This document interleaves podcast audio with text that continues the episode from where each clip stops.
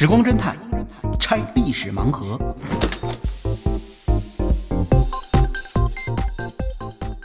拆历史盲盒，找萨苏。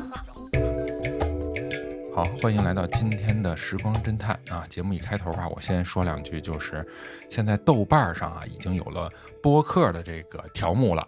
萨苏老师的时光侦探也已经登录了豆瓣，所以大家如果有豆瓣账号的话，可以在豆瓣上给我们点赞和订阅。那么就今天我们就先开始今天的节目吧。萨苏老师您好，哎，能猫你好，哎，我最近看一新闻，我觉得挺毛骨悚然的，说美国白宫下了最后通牒，是向德克萨斯州政府下的，然后说这个一月二十八号之前要让它开放边境管制。这德克萨斯不美国的州吗？怎么它向哦这美国个开始听到这消息的时候呢，其实很多人都误解了啊？啊，因为美国中央就是它的联邦政府啊，嗯和德克萨斯政府呢，就地方政府之间有一个很大的矛盾，就是关于开放边境的。嗯，呃，这个问题呢，主要是德克萨斯，因为它是和墨西哥接接壤的接一个州，壤的，嗯。那么跟它接壤一个州呢，现在有很多来自于呃拉丁美洲的移民，嗯。而且是非法移民，就到了这个边境上，一般都是从德克萨斯州渗透进来的。就是过那墙呗，哎，对，啊那原来是没有这墙的，啊对，然后呢，他就是直接渗透进来了这个渗透进来呢，嗯就是在美国国内确实引起了很多问题，嗯因为他非法移民进入的时候呢，既然他是非法，就说明他没有通过相应的审核嗯，那么就有可能给美国带来更多的社会问题。这些人入境之后，首先是德州自己要承受，因为进来以后他不会先往别的州跑嘛，嗯那么你又不能把他们怎么怎么样呃抓起来，什么也不是很方便。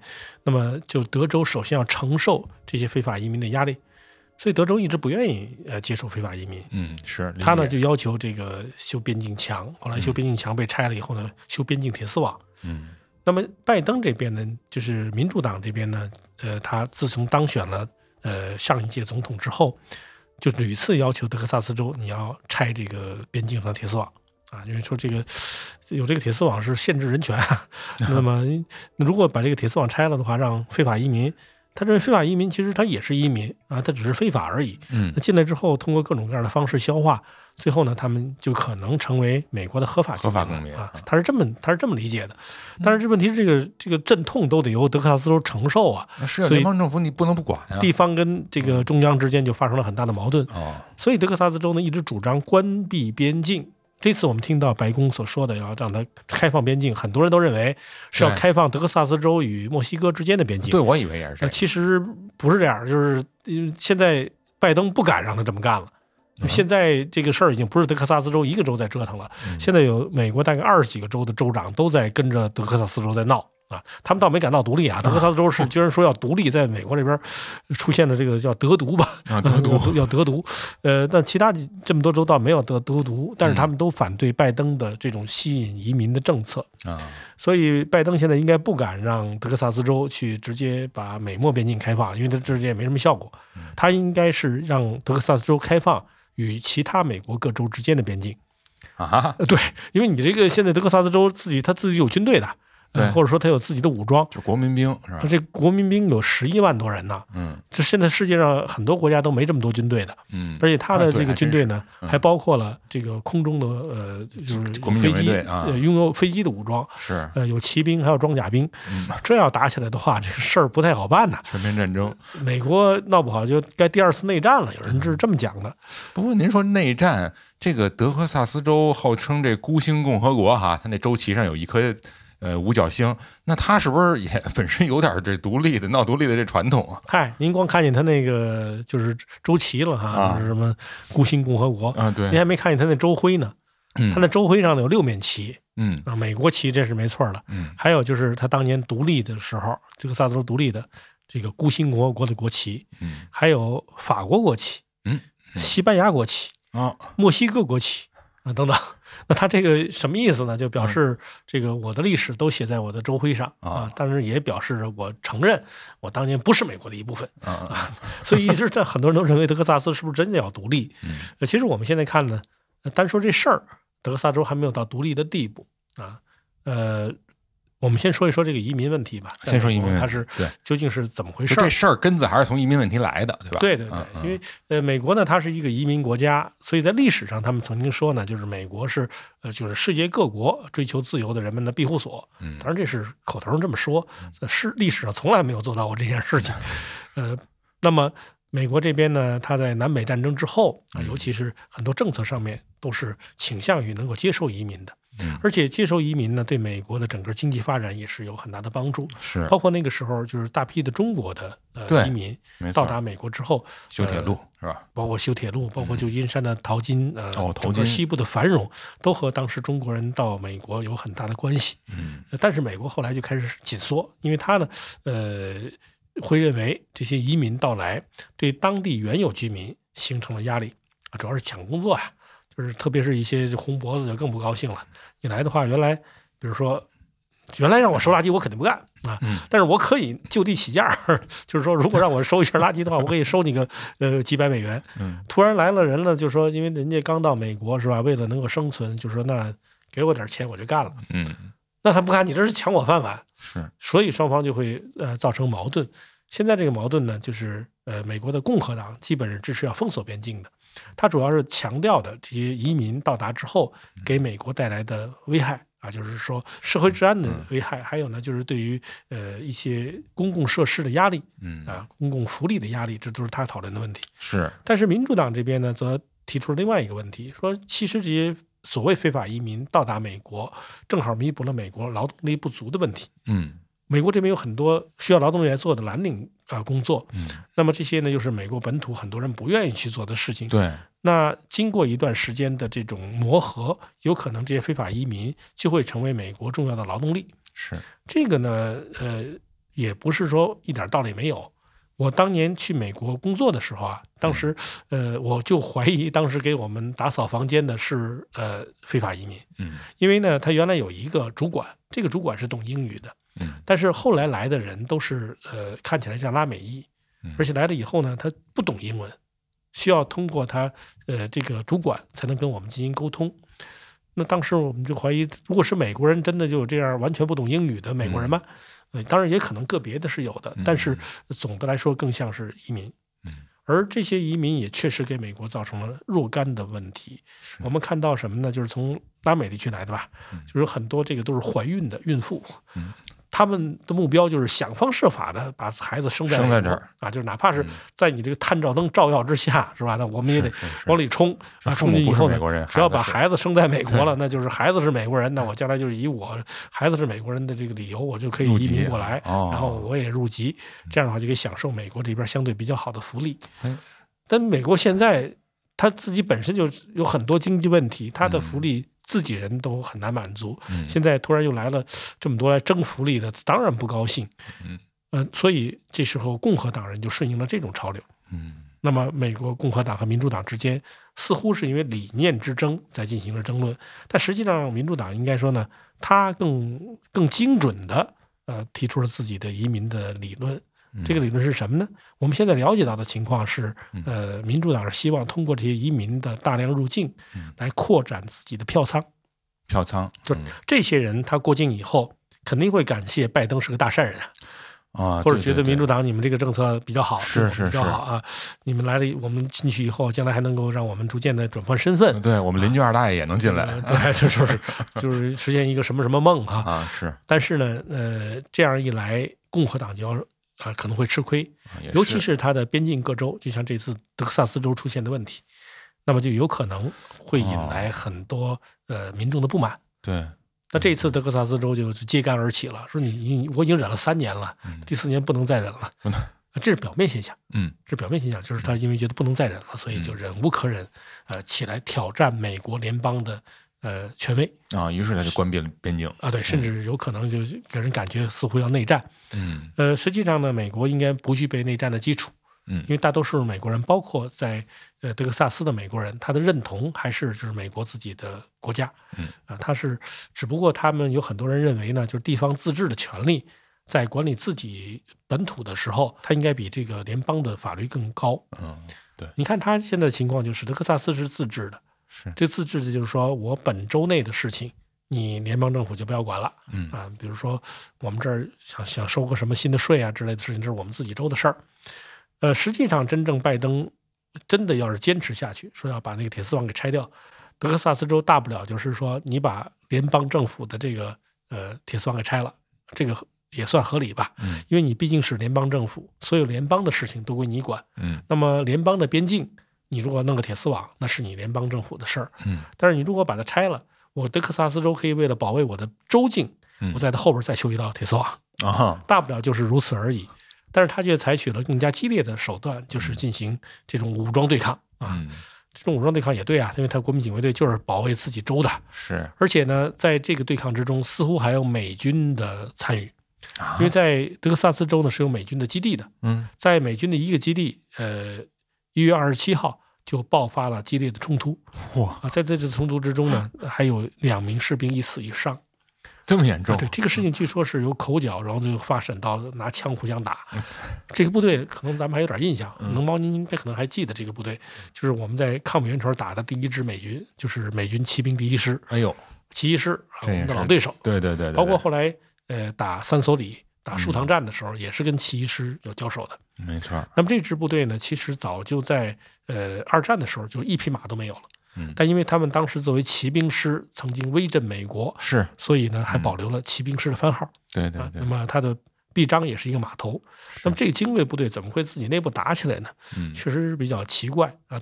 但是美国人现在也没有呃公开报道说他们嗯就是因为争夺这个。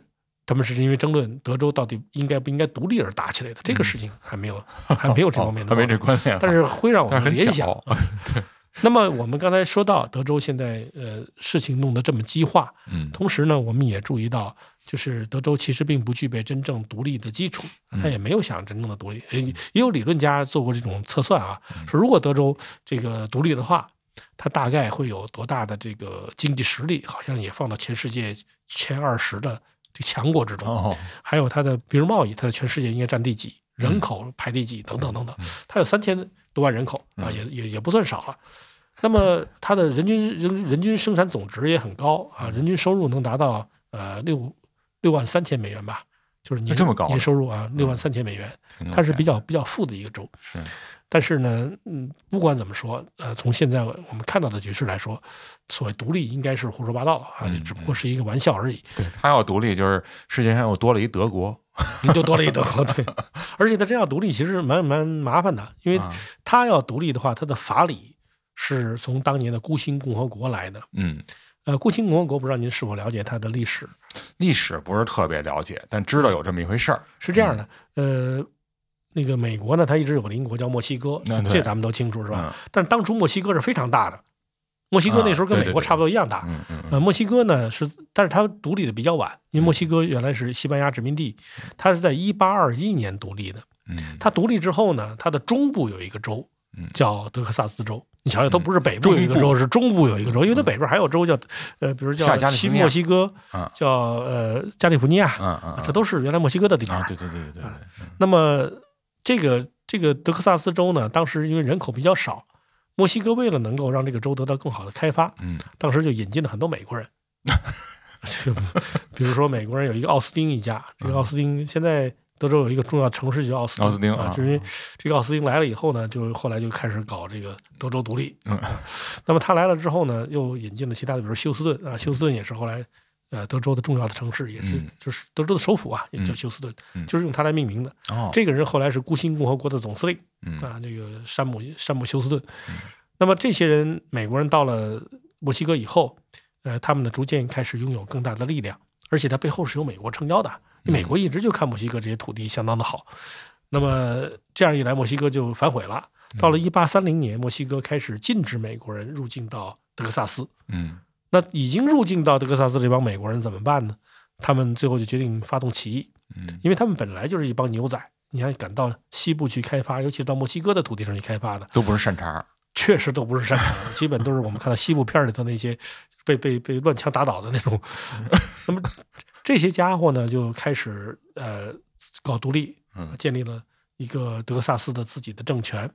那么建立了以后呢，墨西哥这边当然不干了，说你这个你们外来的人居然还在我这儿要割据，这还得了了？嗯于是呢，当时墨西哥的总统就亲率大军啊、到德克萨斯来找这帮美国人去作战，准备把他们抓回去，哦，我想起来了，是不是那阿拉莫战役什么就是这个事儿啊？叫圣哈辛托战役。哦哦到现在，美国海军还有一艘军舰叫圣哈辛托，嗯它就是为了纪念这场战役。嗯就这场战役之中呢，是孤星共和国打赢了。嗯，那很奇怪啊，那个时候墨西哥的军力挺强的，对啊，而且总统亲自率军呢，是嗯、结果最后还是被打垮了。毕竟原因是什么呢？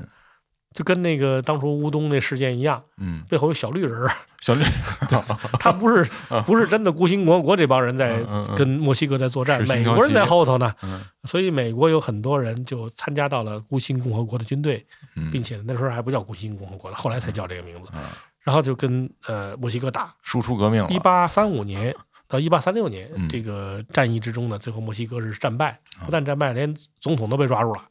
啊，总统好像是主动投降的，实在是被打的可能是承受不了了。主动投降以后呢，就没办法了。这个德克萨斯就建立了自己的国家。嗯这个国家呢，他当时居然还找到美国嗯，跟美国划界嗯，就是它的东部边界是跟美国呃接壤的。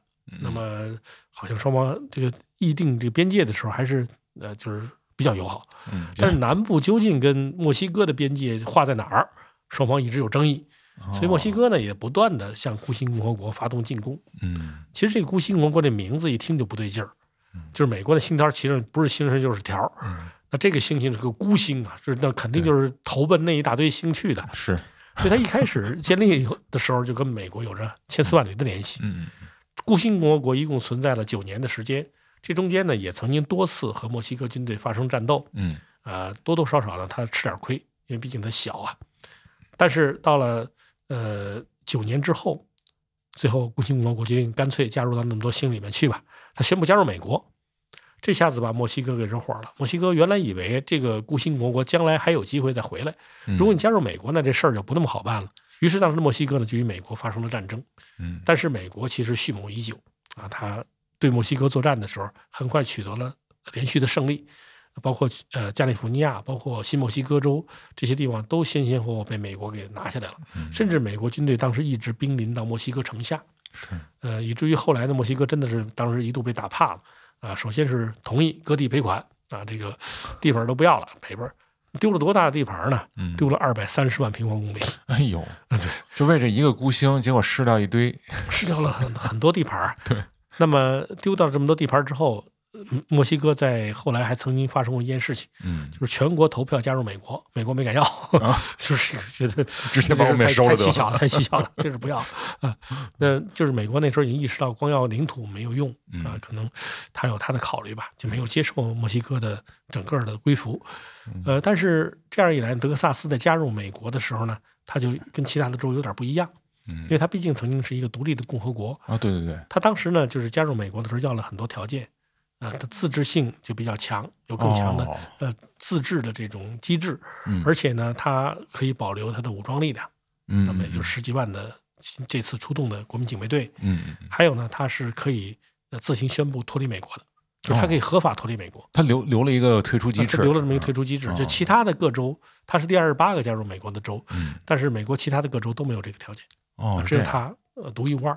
这也就是为什么大家老炒作这件事儿，说是德州要独立。嗯 其实 这个就是法理上他可以有这种可能性啊，对，就是法理上有可能性而已。嗯那么这一次为什么会把事情弄到这个地步呢？嗯呃，有人会怀疑说，是不是墨西哥在后边唆使？没有，跟墨西哥没有任何的关系。又想加入美啊，国对，，而且呢，或者有人说，如果他真要独立的话，那这事儿就大了，嗯因为现在它是德克萨斯州，嗯如果他真要独立的话呢，他一定要回到原来孤星共和国的时代吧。嗯孤星共和国可并不只有德克萨斯州，还包哦括了其他周围几个州的一部分，什么路易斯安那州、新墨西哥州等等，嗯，它都控制了一部分。啊，那这样的话，美国要丢掉的恐怕不止一个州的领土了。嗯那么现在看起来呢，它其实目前这一次闹事儿，主要还是出于美国内部的政治斗争，嗯而且是一个政治斗争的策略啊，就是说不是官逼民反，也不是揭竿而起，而是政治斗争策略，那就是他们是在演一出戏给大家看。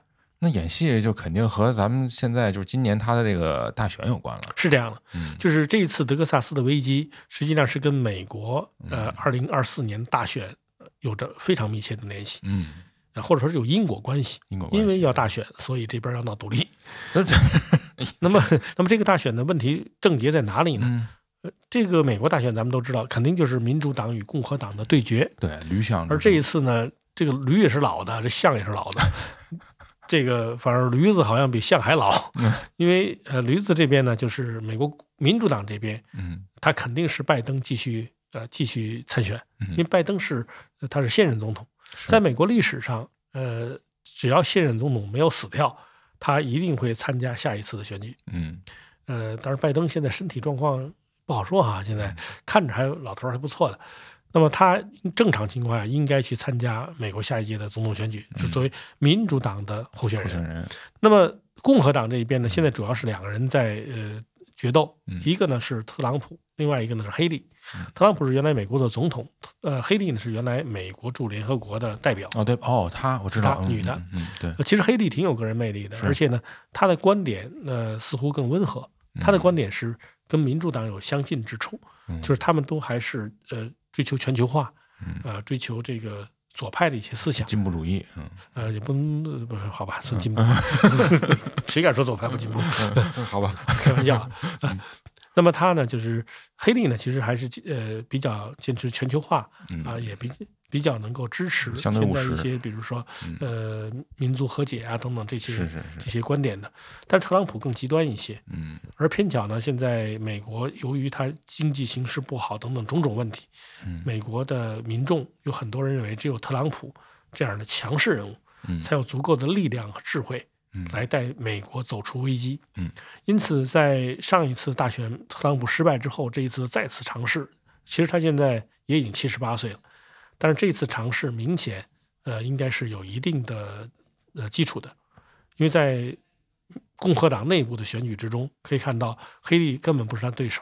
哎呦，因为黑利呢，他毕竟比特特朗普的政治基础还是要弱一些。嗯呃，现在看起来特朗普战胜黑利应该已经不是大问题。黑利还在坚持啊，说嗯比赛还没完。他其实主要并不是想跟特朗普打，呃，他主要的目的呢，就是等待呃美国法院的裁决。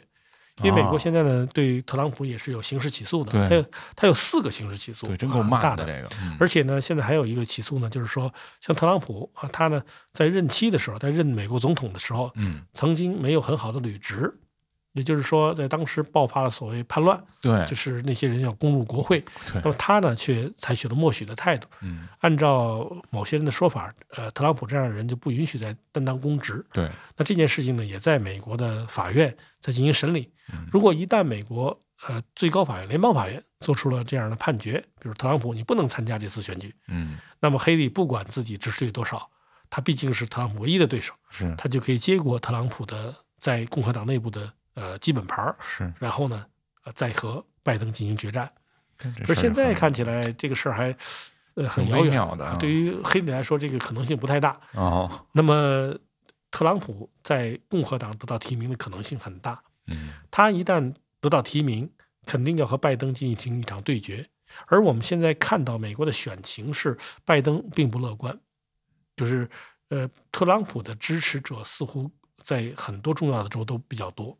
嗯那这个时候呢，特朗普在和呃拜登决战的时候，他手里必须有几样杀手锏啊，就是说我要保持我的优势，嗯我就能一定能有压制住你的地方是。那哪个地方能压制呢？嗯，其中一个重要的题目就是关于非法移民的。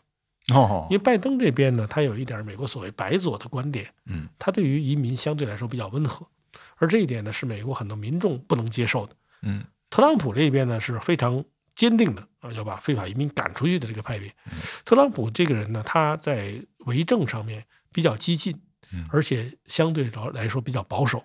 那么在目前移民这件事情上，可以看到他的两点都体现出来了，嗯就是激进和保守。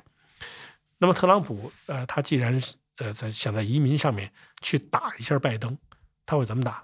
他会直接讲，你看你拜登是吧？现在由于你在美国当总统这么多年，现在造成非法移民不断的进入美国，对啊，给美国社会造成很大问题，是所以你解决不了这个问题，只有我特朗普上来把非法移民都赶出去，大家就住的就安全了，强硬手段就，不会有事儿了。嗯，那么可是他这样做，拜登会怎么样呢？嗯正常情况下，拜登应该反击，嗯但是拜登也意识到，在美国现在呢，就是呃民粹主义比较流行，嗯他现在要想翻盘儿不太容易。嗯。所以拜登采用的办法就是以退为进，嗯。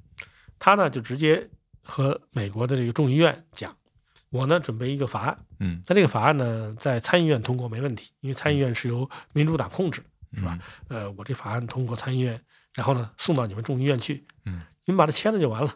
嗯。这个法案是什么呢？就是我放弃对于德州的，包括其他的一些州边境封锁，把那个铁丝网给拆掉。哦，那么这个呢，法案一旦生效的话，呃，那么所谓的非法移民就会被挡在美国之外。嗯。呃这当然会引起那些所谓非法移民的反反对，嗯但是他们本身没有投票权，这个对于拜登和特朗普之争嗯。似乎也不会起到什么影响。但是呢，一旦呃拜登的这个法案被递交，而且被通过了嗯。啊，因为这个是毕竟是你共和党提出来的，要求我怎么做，嗯，现在你说呃该这么做，我就这么做了啊。嗯嗯有你看我多老实是吧？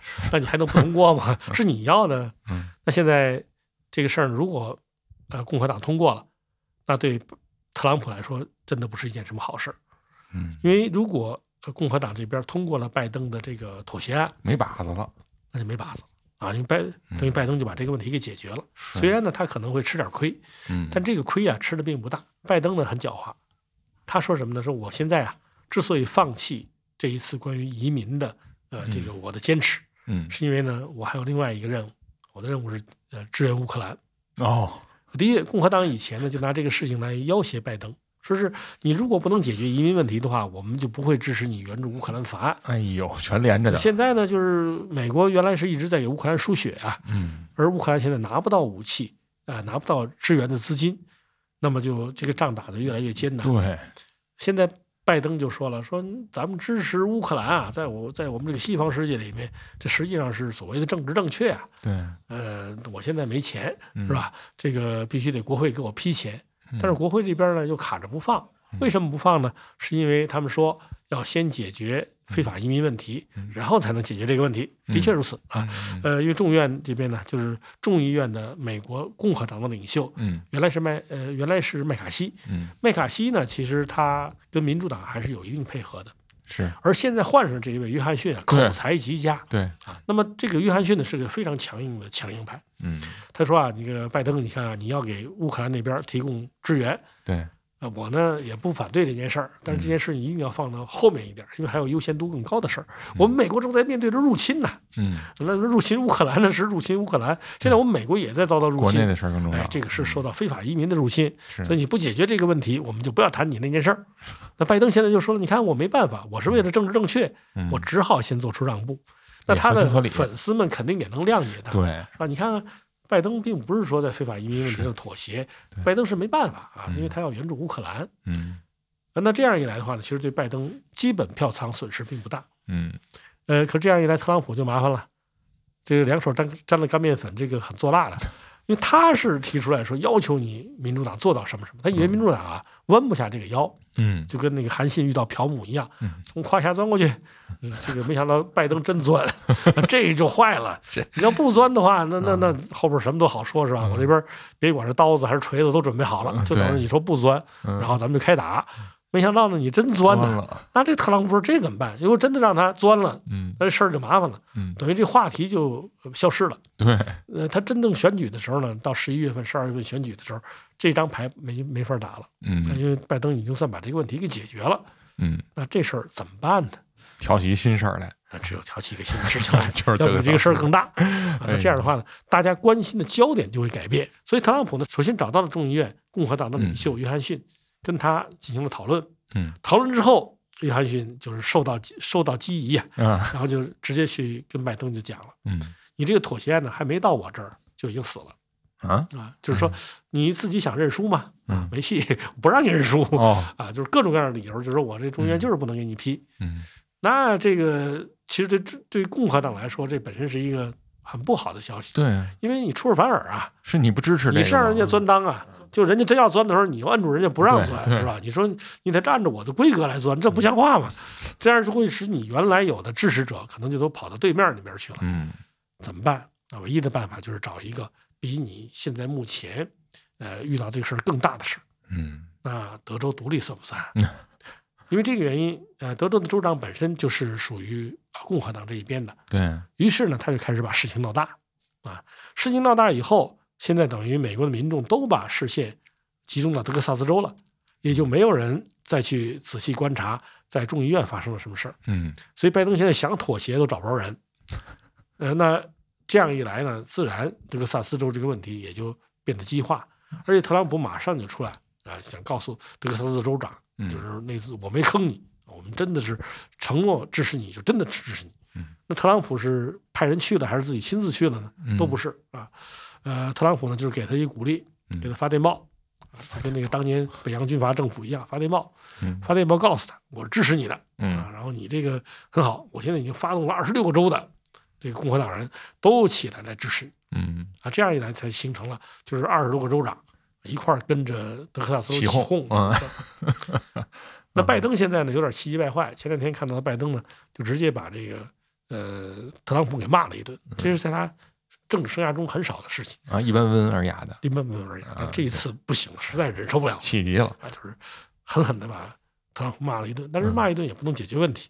对，那么德克萨斯州现在之所以会出现这样的危机，应该说还是呃共和党这边考虑到了自己的利益，嗯。就是用它来逼迫民主党全力以赴是，来对付德克萨斯。嗯这样一来呢，原来准备在这个就是众议院呃展开的这场斗争呢，等于对拜登来说就没有意义了。对，那么呃德克萨斯州现在已经成为了这个美国现在目前最呃最焦的焦点。嗯可是我们现在也在有盘算这件事儿啊，嗯就是你现在火已经点起来了，是吧？火已经点着了，消防队在哪儿？啊是，这是怎么怎么灭这个火呢？那消防队可能是内塔尼亚胡，那不这也太远了。再给踢出去嘛。再说内塔尼亚胡，他只能是添乱的主，那把他弄来的话，基本就很麻烦了。嗯嗯嗯现在看起来呢，就是美国目前，呃，尽管说内战的危险是还没有，嗯但是由于德克萨斯呃以及美国二十几个州长嗯现在都在呃跟美国总统叫板，嗯，那么后面呢有可能出现更强烈的美国的撕裂。对，就抛开选情不说，咱最后再说，可以，我也问请教您一下，有没有可能就是美国，呃，真的发生这种分裂的这种现象？美国现在没有？嗯美国现在所谓的分裂呢，它并不是说呃国土一城一地的分裂，嗯嗯嗯，更大的可能是族群之间的分裂，哎是是政治理念之间的分裂。对，因为美国无非就是左派和右派，嗯左派就是现在拜登他们这一派，嗯。相对来说呢，他们就是还在享受全球化的呃获得的利益，嗯。同时呢，他们也希望能够继续通过全球化，当然，他他这个全球化是有他自己的呃利益在里面，他希望自己来呃引导和控制这个全球化的。嗯。但是我们这边当然包括中国在内的很多国家是不支持这种做法的，嗯。啊要发展大家要一起发展嘛。对，可是他毕竟还是主张全球化的，嗯。而特朗普这一边呢是反对全球化的。如果出现全球化的这种趋势，特朗普就往往退群。嗯那么，那么现在呢？呃，这是美国左派跟右派之间的这种矛盾。嗯这这个矛盾呢，恐怕现在没有什么办法好和解。嗯此后，呃，估计在德克萨斯州的骚乱还会持续一段时间。嗯但是呢，呃，只要特朗普那边他有把握了啊，就是说我上位已经没有什么问题了，相信这样的问题会很快解决。那也就是自己当这个消防队员了。因为本来这个火就是他放的，他就知道在哪儿灭火比较合适。得，行，本期盲盒就拆到这儿，欢迎在小宇宙、网易云音乐、苹果 Podcast、喜马拉雅、QQ 音乐搜索“时光侦探”找到我们。真是真相的真，期待你用点赞、分享、评论或慷慨打赏的方式支持我们这档小节目。感谢你的收听，我们下期时光侦探再会哦。